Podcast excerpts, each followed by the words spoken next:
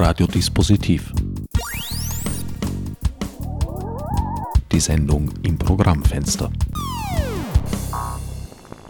Willkommen bei Radiodispositiv. Herbert Gnauer begrüßt euch zu einer weiteren Ausgabe, bei der es um Big Data gehen soll.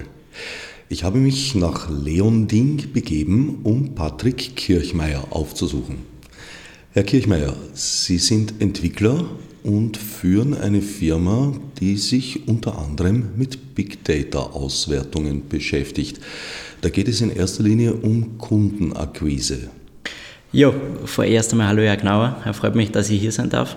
Ähm, Entwickler ist vielleicht ein bisschen zu weit gegriffen. Ja. Ich habe früher mal entwickelt, bin jetzt eher mehr im Vertrieb unterwegs. Ja. Und ja, wir haben Fuchs entwickelt. Fuchs ist quasi eine Artificial Intelligence Software was Unternehmen helfen soll, den nächsten Kunden im Internet zu identifizieren. Das machen wir mit Big Data, sprich wir screenen den gesamten Markt ähm, auf den Bedürfnissen des Kunden, sprich der Kunde definiert, er möchte alle Unternehmen, die seit gestern Bioprodukte haben und wir liefern diese dann per Mail oder direkt in das CM-System rein.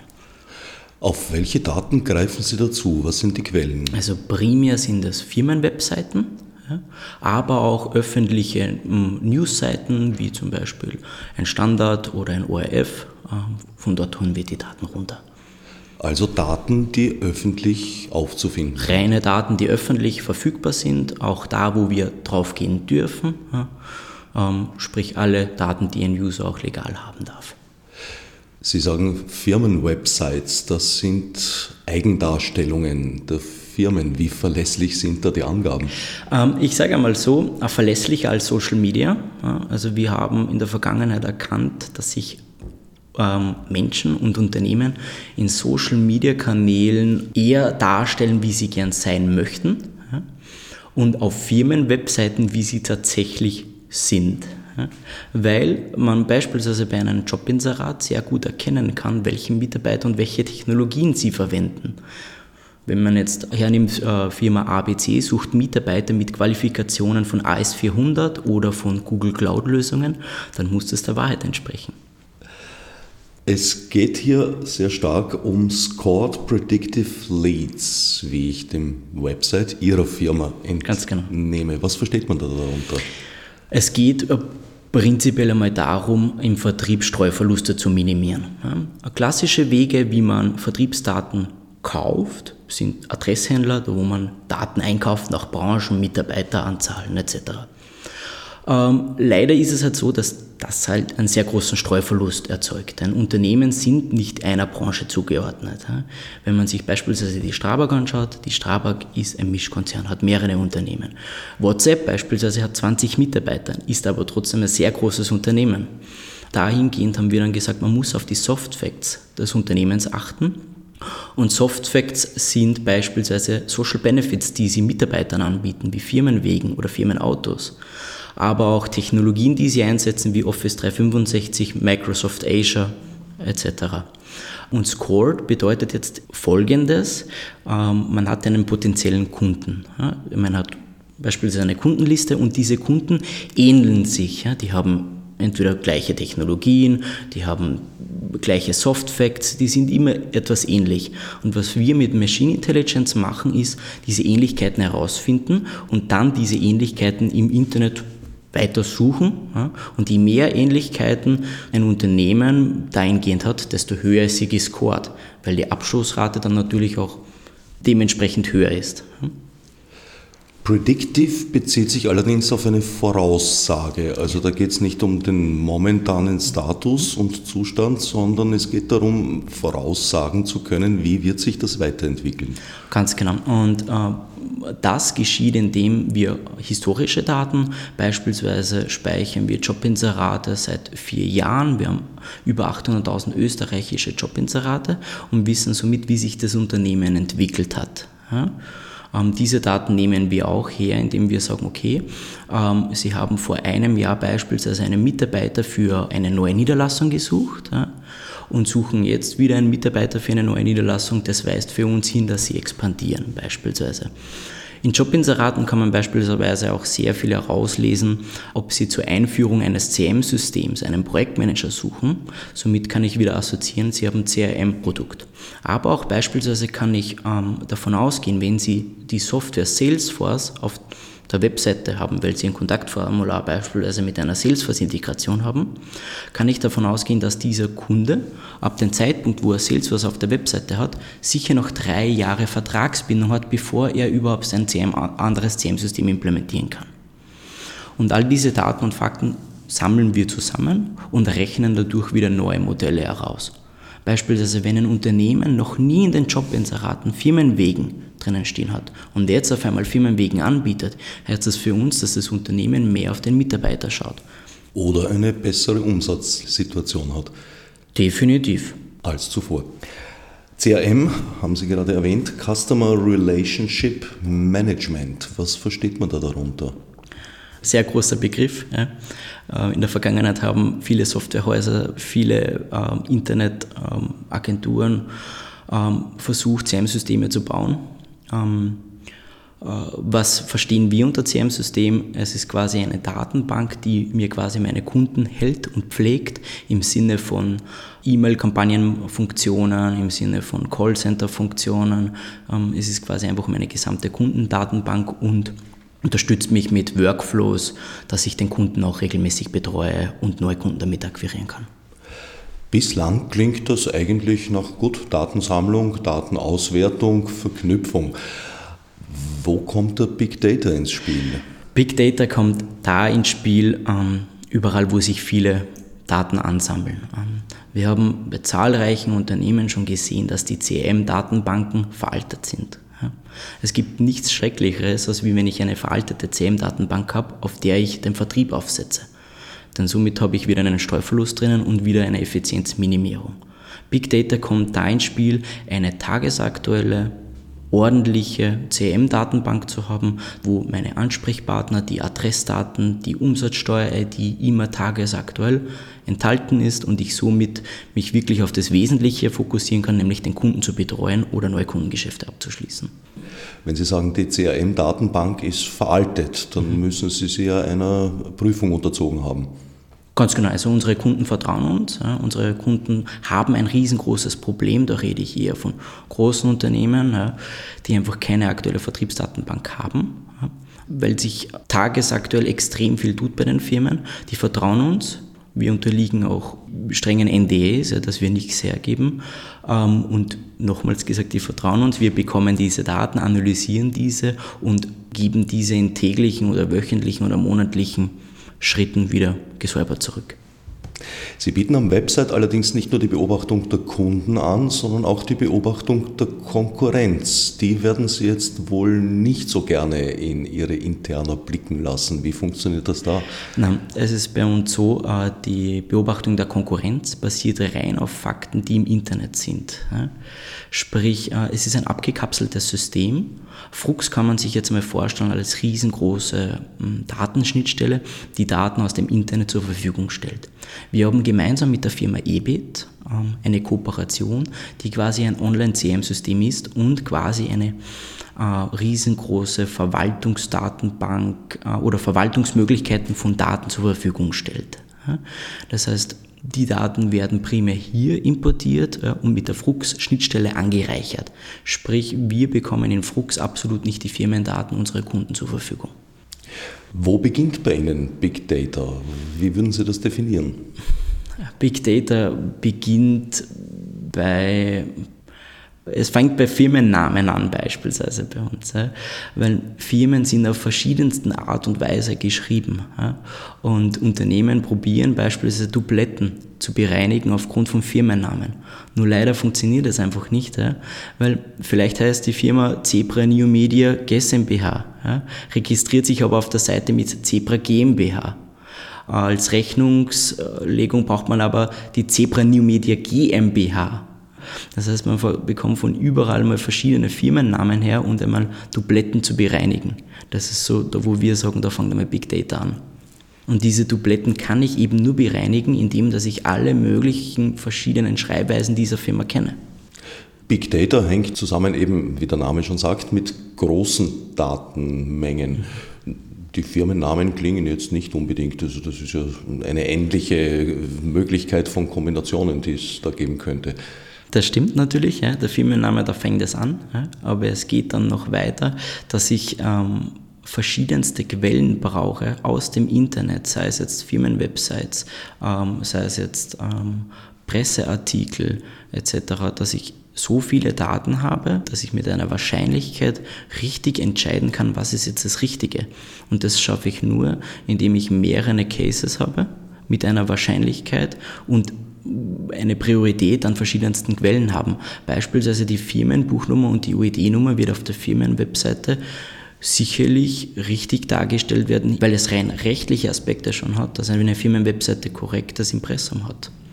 Das heißt, es geht immer darum, die Masse an Daten zu haben, um die Richtigkeit zu entscheiden. Also quasi so nach dem Masseneffekt, der die Masse entscheidet. Also wenn die Masse überwiegt, dann ist es die Richtigkeit. Von wie vielen Datensätzen sprechen wir da jetzt so? Wir sprechen von über 120 Terabyte an Daten, was alleine österreichische Firmenwebseiten und österreichische Firmendaten betrifft. Genau in Anzahl kann ich es nicht sagen, weil sie sich stündlich, minütlich, sekündlich verändern, aber wir reden da sicher über Milliarden von Datenpunkten. Das ist ein automatisches System, das permanent nach Informationen im Internet sucht und nach geänderten Informationen vor allem. Wir suchen generell Daten. Die Änderungen entstehen durch Algorithmen. Ähm, es ist ein automatisches System, was täglich neue Daten sucht und Daten sucht und dahinter steht quasi nochmals ein manueller Aufwand, Machine Learning Algorithmen und Ergebnisse zu testen, zu, manuell zu korrigieren und ähm, die intelligente Maschine anzureichern. Ähm, Veränderungen werden bei uns immer intern erkannt Sprich nicht, wenn wir auf den Webseiten herumsuchen, denn man braucht wieder die Masse der Daten, um wirklich Veränderungen zu erkennen. Und nicht zu sagen, hey, diese Webseite oder diese Newszeitschrift hat diesen Artikel erst 14 Tage später bekommen und eigentlich gibt es den Newsartikel schon seit 20 Tagen. Sie sagen, Sie scannen Firmen in Österreich. Gibt es irgendwelche Kriterien oder bemühen Sie sich um ein Gesamtabbild? Wir bezeichnen uns selber noch als Startup, ja, obwohl wir seit drei Jahren daran arbeiten ähm, und haben primär als erste Version den Fokus auf Quantität gelegt. Ja. Wir haben geschaut, so viele Firmen wie möglich zu bekommen und gehen jetzt in den nächsten Schritt und sagen, jetzt können wir die Firmenphilosophie wirklich vertreten. Wir haben Kunden und jetzt legen wir den Wert auf Qualität. Sprich, wir haben eigene Qualitätskriterien dass eine Firma nur reinkommt, wenn sie wirklich unseren Qualitätskriterien entspricht. Ja. Da geht es jetzt um die Kundenfirmen, aber beobachten tun sie ja weit mehr. Beobachten müssen wir mehr, weil nur so können wir Dubletten herstellen. Ja. Also wir scannen täglich auch Österreich auf neue Webseiten, sprich auch Firmen und äh, Unternehmenswebseiten, die noch gar nicht gegründet haben, äh, mit komplexen Algorithmen. Ja und haben da derzeit so an die 550.000 Unternehmen bei uns im Index mit über, glaube ich, 300.000 Firmenwebseiten. Firmen in Gründung, also ab dem Moment, wo man sich da ins äh, Register eintragen lässt, ist man bereits bei Ihnen auf dem Schirm? Mm, ich sage nicht Register, also mit dem Register haben wir weniger zu tun. Ja. Wir schauen sich wirklich an, ähm, was ist im Internet verfügbar. Wir handeln sich von einer Domain zur anderen Domain. Ähm, ähnlich wie eine Krake und durchsuchen diese Webseite und haben Algorithmen, die identifizieren, das ist eine Firma aufgrund von Impressumsdaten und schon schauen wir noch, haben wir diese Firma? Entspricht sie den automatischen Kriterien? Wenn nicht, dann wird sie nochmal manuell bearbeitet von uns. Es geht ausschließlich um Firmen oder auch um Privatpersonen? Nein, es geht ausschließlich um Firmen. Man hat natürlich bei Firmen immer Kontaktpersonen dabei und diese ziehen wir nur von den Firmenwebseiten weil für Vertrieb sehr wichtig ist. Eine Firma alleine hilft nicht. Ich brauche für Vertrieb einen richtigen Ansprechpartner. Und das ist der Vertriebsleiter oder der Niederlassungsleiter oder der Fuhrparkleiter. Allerdings äh, gibt es da schwimmende Grenzen. Also die EPUs, die Einzelpersonenunternehmen, sind ja sehr stark angewachsen in den letzten Jahren. Ganz genau. Also, also Einzelunternehmen sind bei uns ebenfalls vertreten. Ja, wir haben aber keinerlei private Information, ja, rein aus dem Firmenaspekt. Das heißt, wenn es jetzt der Heilmasseur von nebenan ist, wissen wir, dass er gewisse Heilmassagen anbietet, vielleicht noch mobile Dienste. Und ja. Wo kommt da jetzt Artificial Intelligence ins Spiel? Artificial Intelligence kommt dann ins Spiel, wenn unser Kunde uns sagt, hey, diese 100 Kunden sind meine Hot-Kunden, das sind meine besten Kunden, die ich habe. Bitte findet mir automatisch den Rest von Österreich. Wer entspricht noch diesem Muster? Wir nennen das die Customer DNA. Das heißt, was wir dann machen, wir lassen Algorithmen drüber laufen, wo wir diese 100 Firmen screenen schauen, welche Attribute haben die und widerspiegeln das eins zu eins wieder in das Web und schauen, wer von den 550.000 österreichischen Firmen ähnelt noch diesem Muster. Beschränken Sie sich auf österreichische Firmen oder ist das... Wir haben in Österreich angefangen ähm, mit Friendly Customer, da wo wir sehr glücklich drüber sind, haben aber jetzt schon mit weiteren Kunden Deutschland in Angriff genommen, die Schweiz und unser Plan ist eindeutig Europa ist auch aus strategischen Gründen rein Europa, kein Amerika, nichts irgendwas anderes, rein Europa. Lässt sich das heutzutage überhaupt noch so trennen? Sie selbst haben ja zum Beispiel eine Niederlassung außerhalb Europas. Es lässt sich trennen im Sinne von Firmendaten. Also dass eine Firma andere Niederlassungen hat in UK beispielsweise oder in den US, das sehen wir als Datenattribute. Was wir sagen wollen, wir wollen äh, Firmen in Europa helfen, die den Firmenhauptsitz oder den Firmenvertriebssitz in Europa haben. Das ist für eine amerikanische Firma, die wir durchaus auch als Kunden schon haben, in Europa Vertrieb macht und dort eine europäische Niederlassung hat, dann ist das für uns ein potenzieller Kunde. Wie sieht jetzt genau der Output aus? Was geben Sie Ihren Kunden an Informationen weiter bezüglich deren potenziellen Kunden, aber auch bezüglich deren Konkurrenz? Man kann es bei uns definieren wie ein Excel. Der Kunde geht in Excel rein und definiert seine Spalten, wie er sie gern hätte. Das heißt, eine Basisinformation ist immer ein Firmendatensatz, ja, bestehend aus Firmenname, Stammdaten, OED-Nummer, Firmenbuchnummer, alles was so ein Firmenbasisdatensatz hat. Und dann kann sich der Kunde noch sogenannte Customized Attribute überlegen. Zum Beispiel möchte er ein Flag haben mit international Ja, Nein. Und das ist dem Kunden selbst überlassen, was er da von uns haben will. Also der Kunde definiert im Prinzip, was er haben möchte.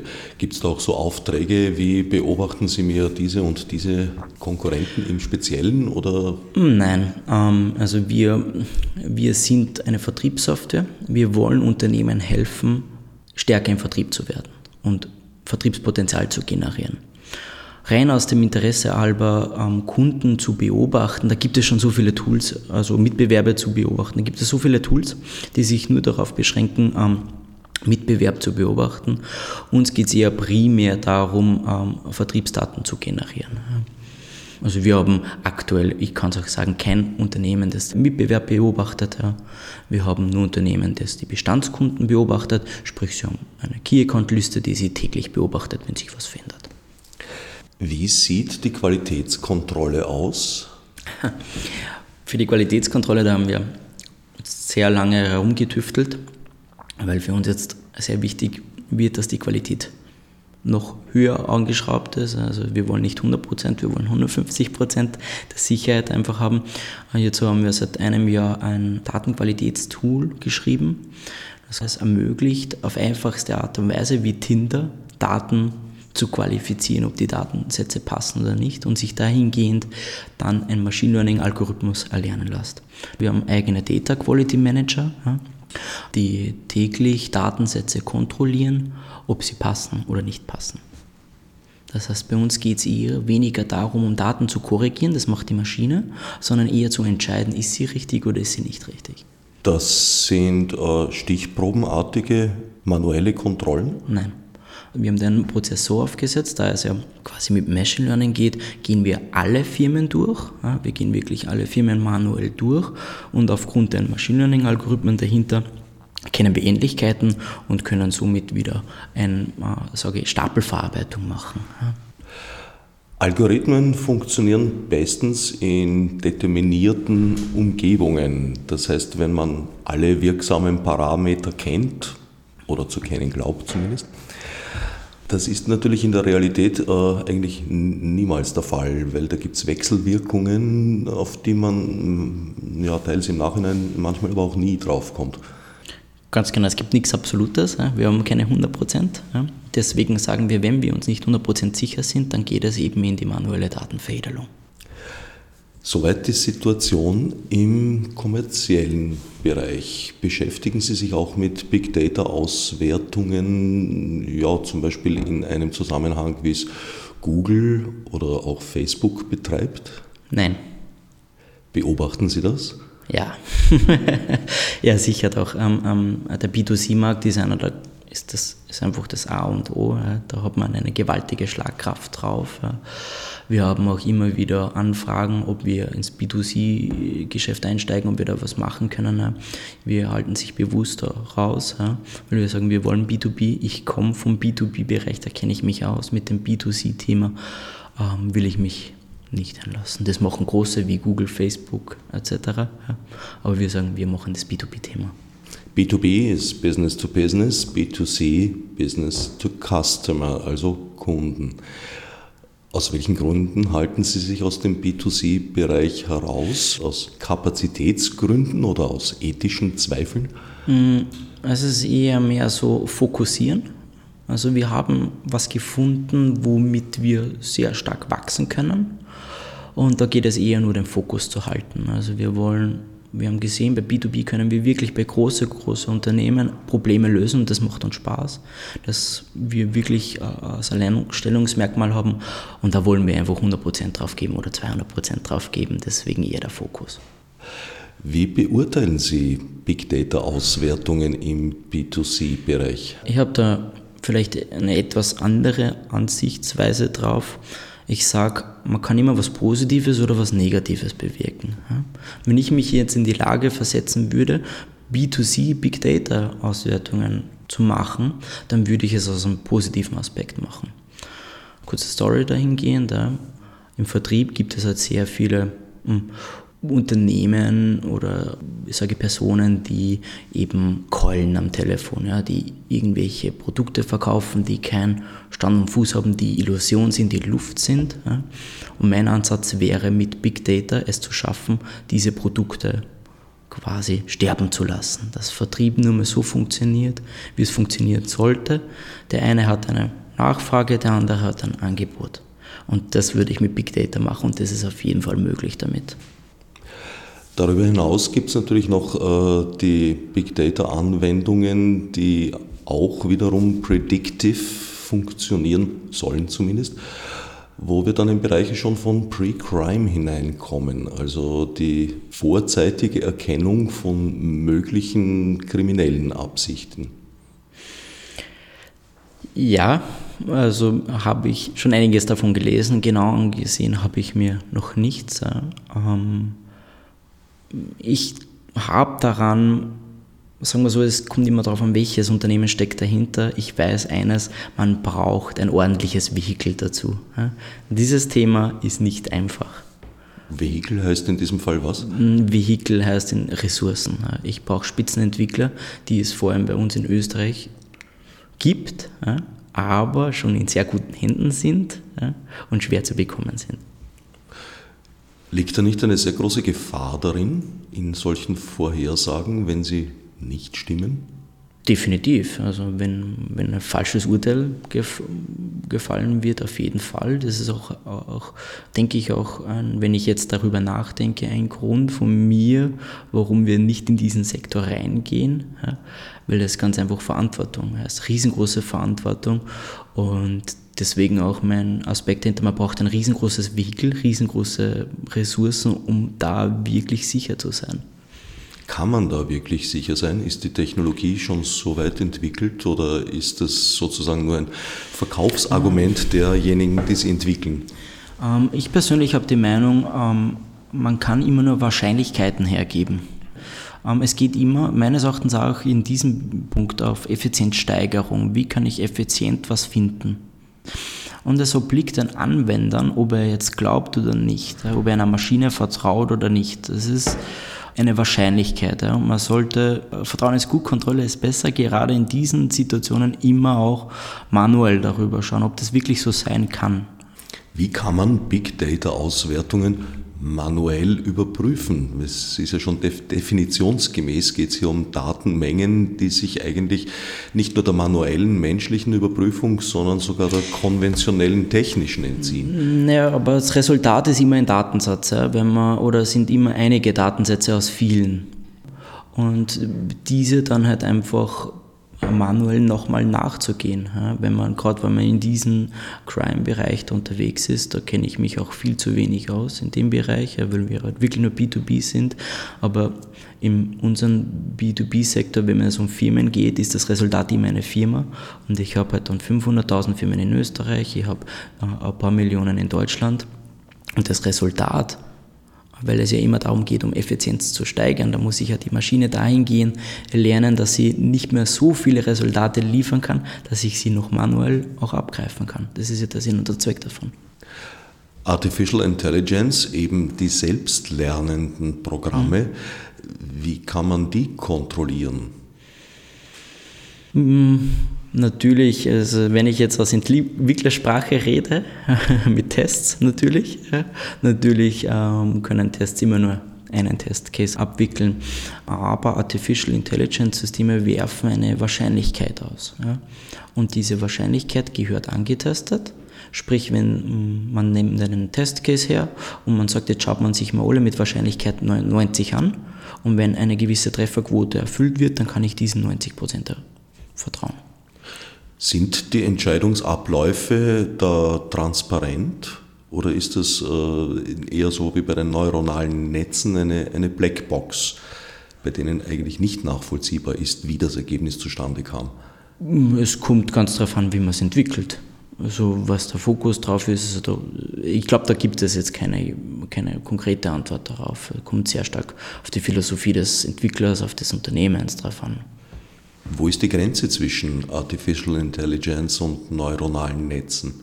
Bei Artificial Intelligence brauche ich einfach eine Masse an Daten, die begrenzt ist. Auch Big Data ist begrenzt ja, und gewisse Entscheidungen kann ich mit, äh, mit dem Artificial Intelligence auch, auch nicht exakt sagen, beispielsweise, oder nur mit einer geringen Wahrscheinlichkeit. Für mich liegt immer die, die Grenze bei der Wahrscheinlichkeitsergebnis. Beispielsweise bringt AI in, dem, in einem gewissen Use Case nur 80% Wahrscheinlichkeit zusammen, wobei, wobei neuronale Netze beispielsweise eine viel äh, höhere Treffquote erzielen können. Tatsächliche Trefferquote oder vermutete Trefferquote? Vermutet natürlich. Wo ist die technologische Unterscheidung zwischen AI und neuronalen Netzen?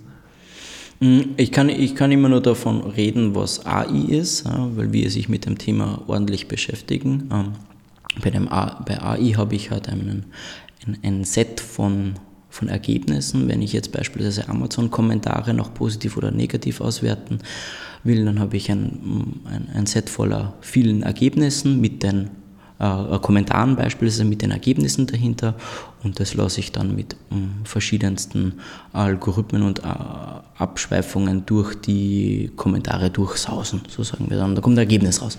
Was, wie jetzt es mit den neuronalen Netzen genau funktioniert, da muss ich auch passen. Ja ist eine Technologie, mit der Sie sich persönlich nicht weiter hm. auseinandergesetzt haben? Ich, ich sage mal so, meine Position im Unternehmen ist der des CEOs. Ich habe hier meinen CTO und meine Lead-Developer, die sich mit diesen Themen beschäftigen. Ähm, meine Aufgabe ist es dahingehend, das Produkt und die Vision zu generieren, wie wir zu perfekten Vertriebsdaten kommen. Und die Technik dahinter überlasse ich gern meinen Technikern, wie die sind bei weitem besser als ich. Die Qualitätskontrolle liegt auch in deren Hand. Die Qualitätskontrolle liegt bei uns allen. Ja? Sprich, Daten und Projekte gehen nicht davor hinaus, bevor ich sie noch kontrolliert habe und ich noch mal drüber geschaut habe, weil es mir einfach sehr wichtig ist, dass die Qualität passt bei uns. Auf Ihrem Website sprechen Sie davon, dass oftmals überraschende Zusammenhänge dargelegt werden und offengelegt werden. Können Sie da Beispiele geben? Ja, sicher doch. Erst gestern haben wir wieder ein Projekt abgeschlossen, da geht es darum, um Bestandskunden zu monitoren natürlich. Ja. Was tut sich bei meinen Bestandskunden für Cross- und Upselling? Und haben wir gestern dann auch äh, Bestandskunden importiert und haben eine neue Suchabfrage definiert, wer von den Bestandskunden, die jetzt beispielsweise Produkt Personalleasing von denen haben, haben auch Technologien wie Office 365 in Einsatz, weil sie eine neue Partnerschaft gegründet haben. Und da poppen dann einige größere Firmen auf, da wo der Keycon einen sehr guten Draht rein hatte und er hat sofort eine Verkaufschance. Das ist zum Beispiel sehr gutes, auch für Up- and Cross-Selling.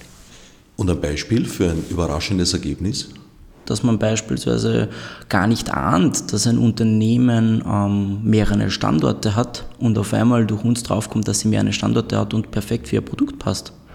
Oder Überraschung im Sinne von, ähm, ich höre immer wieder Kundenaussagen, ähm, wir, wir kennen so viele Firmen schon, aber ihr findet doch halt wirklich noch Unternehmen, die wir noch gar nicht kennen. Ja? Wie zum Beispiel ein Unternehmen, der einen Tischler sucht und ihn äh, beim Attersee den Firmenstandort hat beispielsweise. Das heißt, wir finden auch Unternehmen, die unsere Kunden gar nicht kennen, obwohl sie schon sehr viele Kunden haben.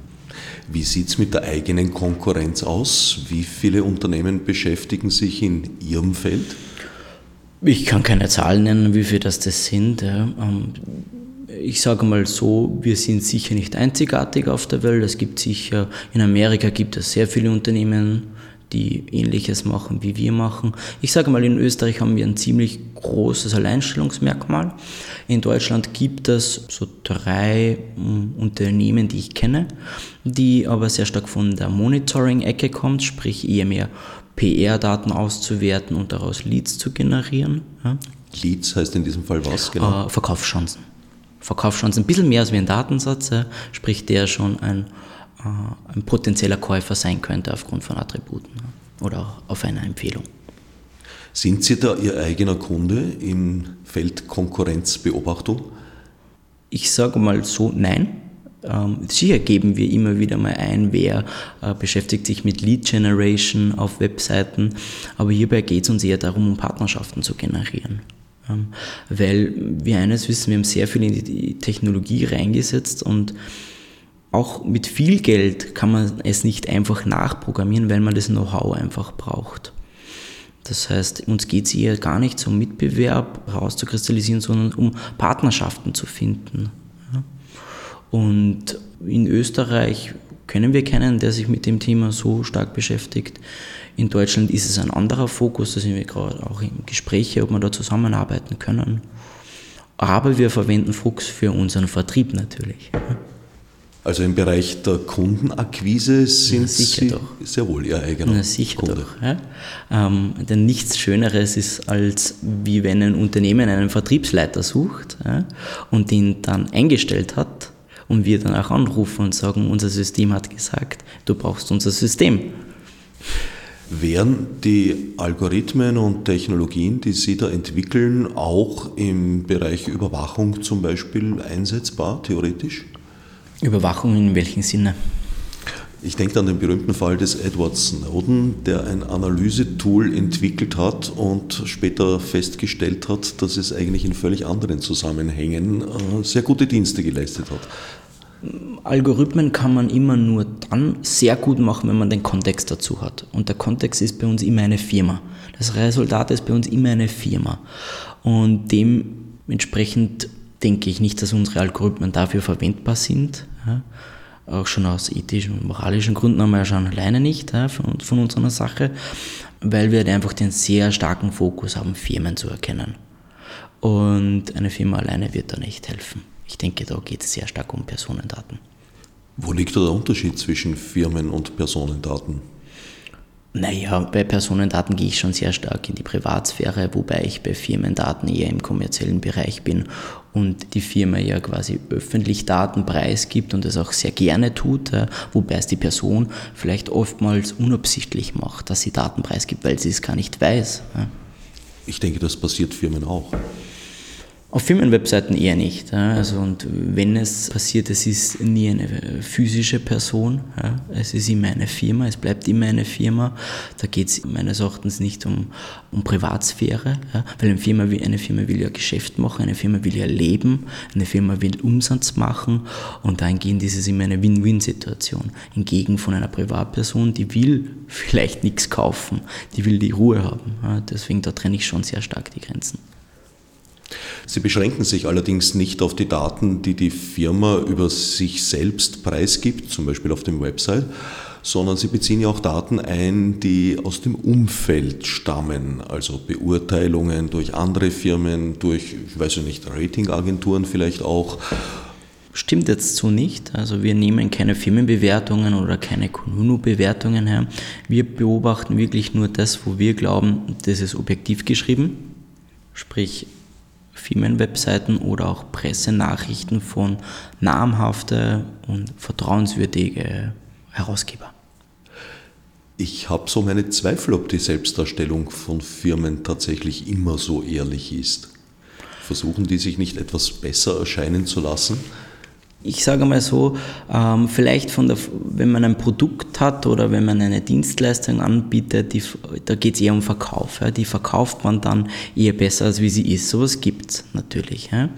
Ähm, aber die harten Fakten, ähm, ob ein Unternehmen jetzt beispielsweise mehrere Niederlassungen hat, ja, mehrere Vertriebsleiter etc., sie alle wollen ja Geld machen oder Umsatz machen. Ja.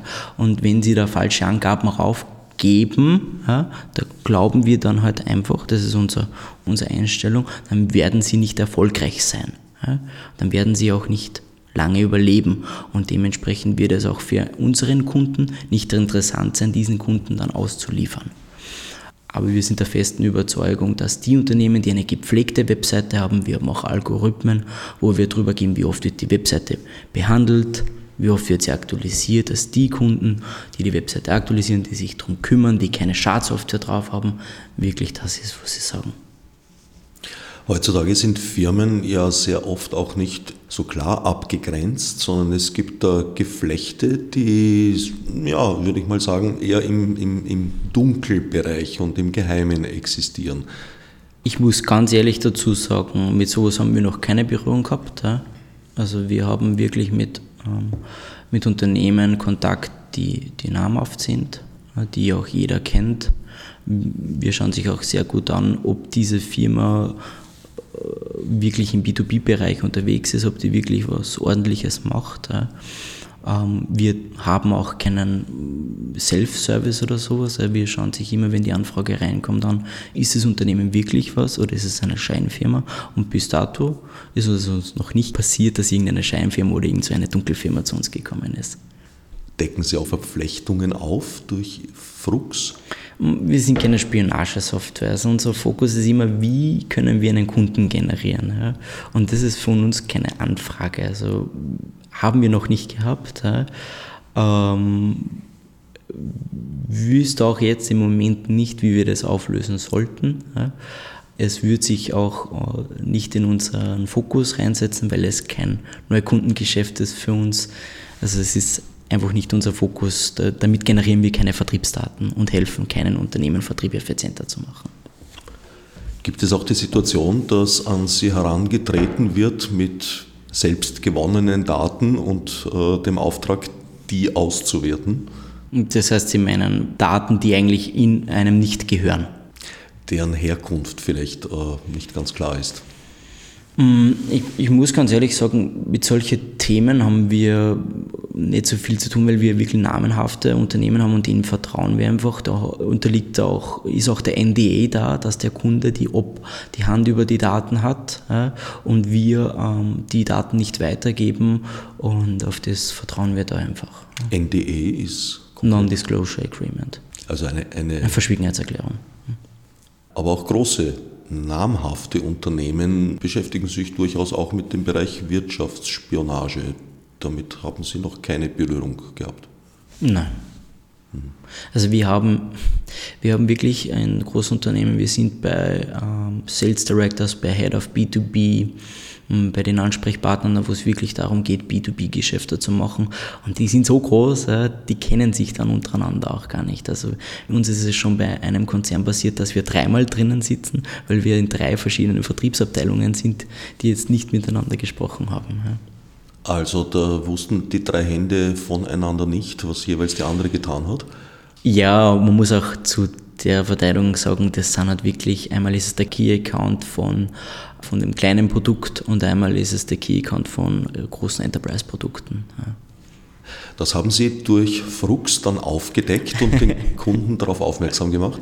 Nein, natürlich äh, rufen wir dann bei der Anfrage an und sagen, hey, wir arbeiten eh schon für euch. Ähm, sprecht einmal mit dem äh, Mitarbeiter wegen einer Referenz und dann machen wir uns gerne einen Termin aus. Und dann wird sozusagen der Auftrag nur erweitert. Nein, es wird meistens dann ein neues Projekt gemacht, weil es ja verschiedene Abteilungen sind, vielleicht auch andere Kostenstellen. Sehen Sie auch Gefahren in Big Data-Technologien? Ja, schon.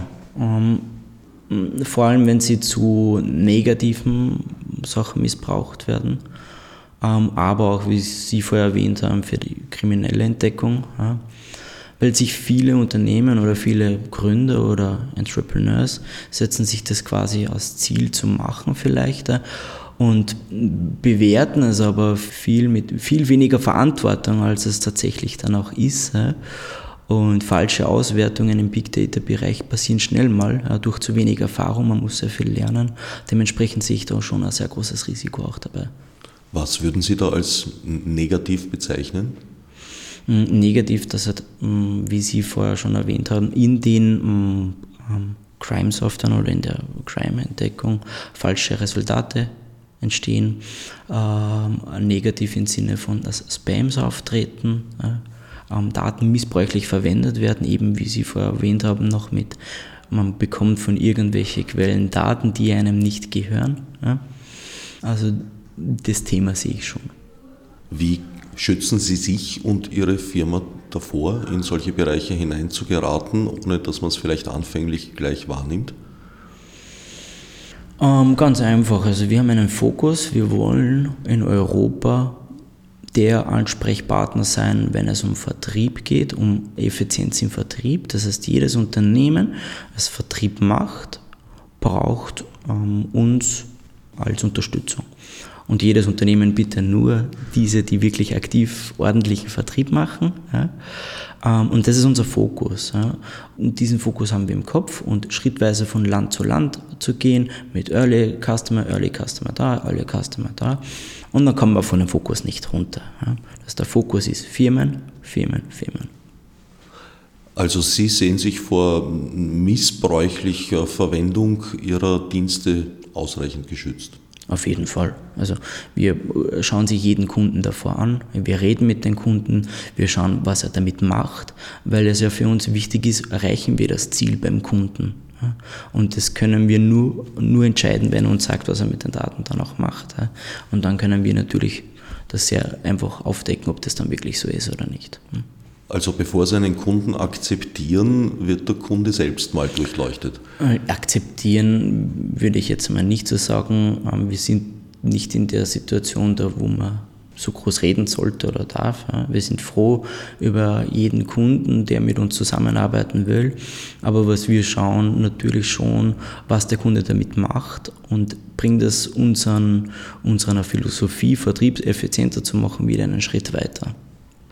Big Data Auswertung ist ja noch ein relativ junges Feld. Sind da, nachdem wir in gewisser Weise in einem Experimentalstadium nach wie vor sind, sind da nicht äh, falsche Ergebnisse und Fehlentwicklungen praktisch unvermeidlich? Also Punkt 1 würde ich sagen, Big Data hm, ist nicht relativ jung. Big Data gibt es schon sehr, sehr lange. Ja? Ähm, nur nicht in dieser Konstellation, wie es jetzt ist, nur nicht, dass so viel darüber gesprochen wird. Man hat schon immer viele, seit es Computer gibt, gibt es Daten und die Daten werden immer mehr, seit es Computer gibt. Das heißt, Big Data ist für mich eher so ein schleichendes Thema gewesen, dass er jetzt auf einmal da ist. Äh, na, natürlich ist es äh, immer ein Experiment, äh, ein Experiment viel zum Ausprobieren und zum Testen. Aber ein Unternehmen, das sich mit Big Data beschäftigt, sollte halt eben auch den Fokus haben, intern zu testen und intern auszuprobieren. Early Customers ähm, friendly Customers zu sammeln, die dafür bereit sind und sagen, hey, wir helfen euch, wir testen euch das durch, wir geben euch Feedback. Das ist das A und O dabei. Also Beta-User, wie man Beta-User, ganz genau. Wir nennen es Friendly Customer und ohne die würde man das auch nicht geschafft haben. Sie haben jetzt gerade gesagt, dass Big Data weitaus älter ist, als landläufig wahrgenommen wird. Wo würden Sie die Anfänge sehen und wann? Das ist eine sehr, sehr gute Frage. Ähm, man hat das jetzt einfach einen Namen gegeben. Also früher, wenn es mit Daten zum tun gehabt hat, früher hat man einfach noch nicht die Kapazitäten, die Prozessoren gehabt, um so viele Daten abzuarbeiten. Heute hat man diese Möglichkeiten. Ich würde einfach sagen, es war schon immer da. Nur jetzt haben wir gelernt, dass Echtzeitinformationen uns im Leben viel, viel weiterhelfen. Und jetzt ist das Problem, Daten schneller zu verarbeiten und Daten besser auszuwerten, einfach viel präsenter als wie früher. Ja, aber man, hat auch früher, wenn man sich AS400 anschaut, man hat Reports fahren müssen, ja, man hat immer schon Daten ausgewertet. Ja. Nur ist man ja aufgrund des Echtzeitmechanismus, dieser, der noch gefehlt hat, noch nicht zu so viele Daten gekommen, wie es jetzt eigentlich ist. Eigentlich ist es ein Problem, das man sich selber machen. Und dementsprechend sage ich persönlich, es ist Big Data ist ein sehr gutes Verkaufsargument, äh, wenn man das beherrscht. Sehr viele sagen natürlich, wir machen Big Data, aber es ist eigentlich ein Problem, was schon immer da war. Nur die Technologien schlafen nicht, deswegen müssen auch Datenbanken nicht schlafen. Also es ist, es ist quasi einfach, Technologie entwickelt sich. Was versteht man unter AS400? Dieser Begriff kam jetzt schon einige Male. Unter AS400 verstehe ich einen Großrechner, der früher und auch heute noch in Unternehmen verwendet wird, um Kernprozesse abzubilden und ist quasi nichts anderes als wie ein System, was Transaktionssicherheit bietet, dass mehrere Mitarbeiter auf einem System arbeiten können. Große Konzerne bauen darauf die Lohnverrechnung, die Stundenabrechnung, das ERP-System ab etc. Es ist so, so wird hoffentlich heutzutage dann bald durch neue Technologien ich möchte jetzt keinen bevorzugten sagen, äh, ersetzt.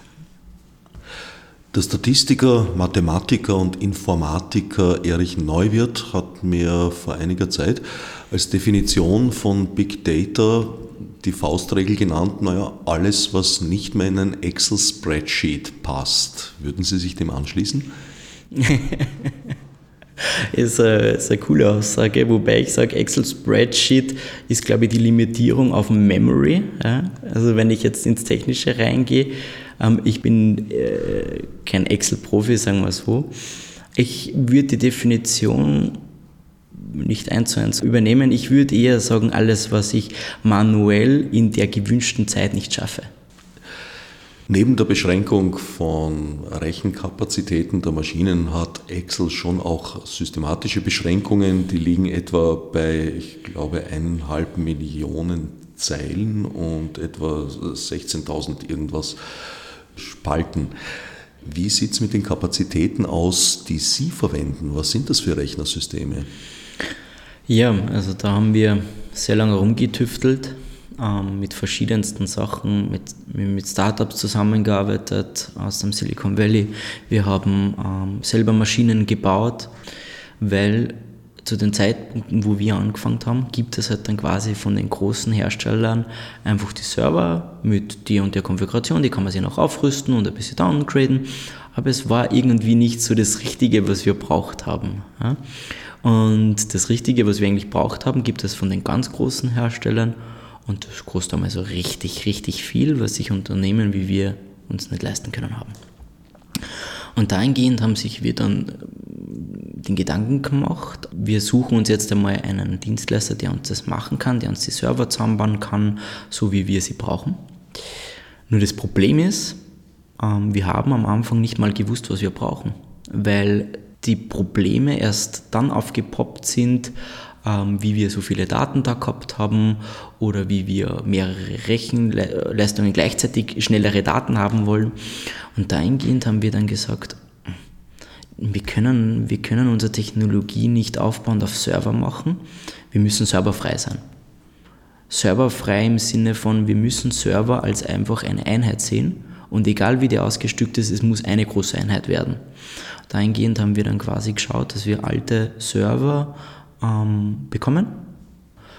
Das sind jetzt nur die Daten, wo wir Daten herumdrehen, diese alten Server alles zu großen Recheneinheiten zusammengeschlossen haben und somit die Rechenkapazität bekommen haben. Zu einem vernünftigen Preis auch, ja, weil für uns ist so ein Server ein Wegwerfprodukt. Wenn der nicht funktioniert, wenn da ein gewisser Prozentteil kaputt ist, nehmen wir den und hauen er weg. Ja? Oder wir schlachten aus oder geben ihn irgendeinen anderen, der damit herumbastelt. Was anderes ist es bei den Kundendaten, ja, die sind ja relational, da gibt es nicht recht viele Sachen. Ja. Da haben wir dann quasi zertifizierte Server hergenommen, da wo die Daten wiederum oben liegen. Aber es ist halt wirklich auch ein großes Problem, das ich noch sehe. Vielleicht gibt es da wen, wenn es da draußen wen geht, bitte melden. ähm, der wirklich Server für Big Data Bereiche in vernünftigen Art und Weise herstellen kann. Ja. Da geht es mir jetzt eher darum, ähm, im Sinne von, du brauchst eine Höheneinheit, wo extrem viel Terabyte SSDs reingehen, äh, aber beispielsweise auch ähm, eine sehr hohe CPU-Rechenleistung hat. Redundant ist, ja. es gibt einen in Amerika, ja, der das kann, aber halt nicht maßgeschneidert auf wirklich auf den bestimmten Use Case, den du wirklich hast. Ja?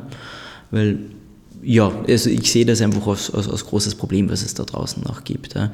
Dass man halt wirklich, ich meine, die Lösung ist die Cloud. Ja? Die Lösung ist die Cloud und da kommen auch die großen Riesen rein und sagen, schau, du kannst jetzt endlich die Server haben, die du schon immer haben wolltest zu solchen Zeiten, die du haben wolltest, aber das ist für uns ein No-Go.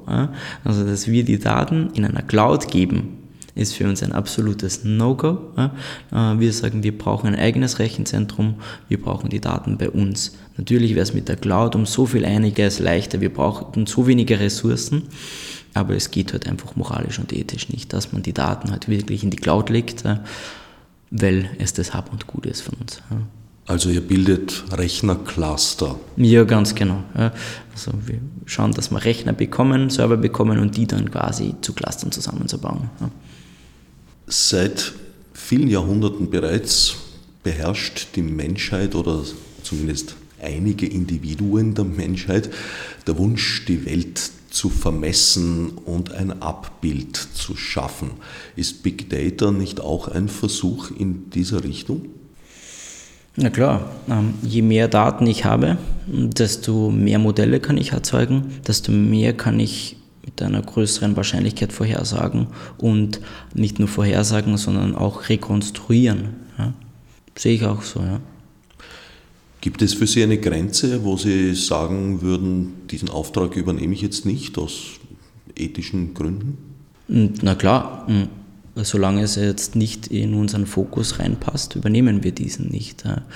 Ethische Gründe moralische Gründe gibt es viele. Ja. Diese jetzt alle aufzuzählen, ist jetzt einfach zu viel, aber was, was ich kann es andersrum formulieren. Wir fokussieren sich auf Firmen, wir wollen B2B-Vertrieb ähm, stärken ähm, und alles, was dahingehend nicht reinfällt, ist für uns nicht interessant. Ein in letzter Zeit oft gehörtes Schlagwort ist der Begriff der technologischen Singularität, also der Punkt, wo der Mensch durch Technologie überflüssig wird.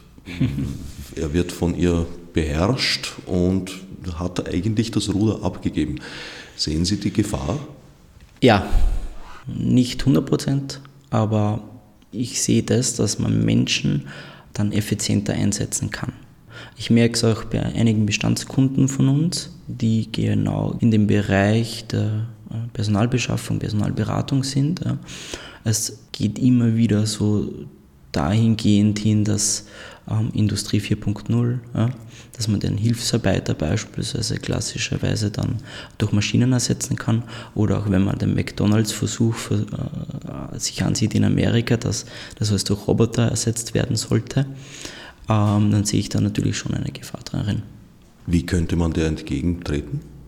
Die Frage ist, ob man der entgegentreten muss ich, ich sehe das nicht als schlechten Aspekt, ähm, die Welt effizienter zu machen. Ich sehe es nur, wir müssen uns darum kümmern, was tun wir mit den Menschen, die dadurch ersetzt werden. Die brauchen natürlich wieder was Neues. Und da muss man sich einfach wirklich grundlegende Überlegungen machen ja? und nicht einfach nur sagen, bist du da arbeitslos oder du machst dort jetzt irgendwas, was dir nicht mehr Spaß macht. Dazu muss man sich natürlich Sachen überlegen. Also, dass der Mensch potenziell ersetzt werden könnte, würden Sie nicht als Gefahr sehen, sondern eher, dass man ja, mit diesen nicht mehr beschäftigten Menschen zum Beispiel äh, irgendwie umgehen muss. Hm, ich sehe es als, als Entwicklungsschritt, ja, genauso wie es den Fernseher gegeben äh, irgendwann einmal kommen ist. Ja. Früher ist man halt dann zum Beispiel zum Theater gegangen oder hat sich irgendwas angeschaut, dann hat es den Fernseher gegeben und dann hat man in den Fernseher reingeschaut. Wir alle arbeiten, die Welt einen, einen Schritt effizienter zu machen, damit sich wir Menschen auf das Wesentliche fokussieren können. Und was das Wesentliche jetzt ist, da kommen wir halt dann schon sehr ins Philosophische rein und kommen viele Gedanken in mir hoch, das wird jetzt dann alles sprengen meines Erachtens.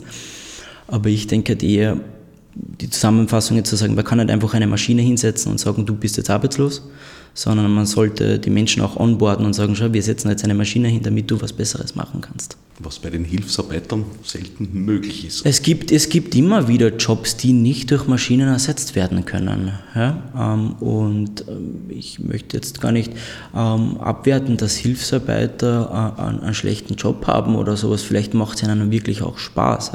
Es kann, kann natürlich alles auch sein. Ja?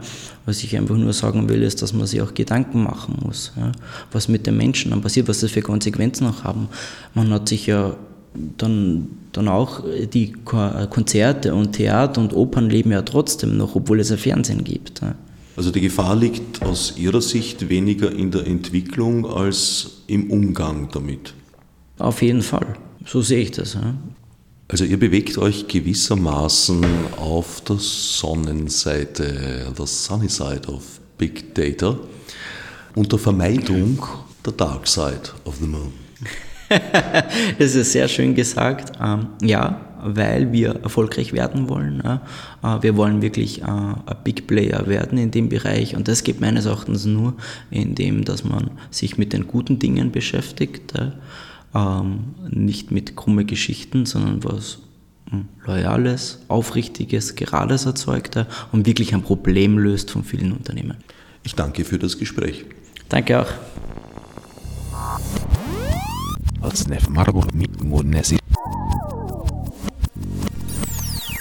Fichte subsidiar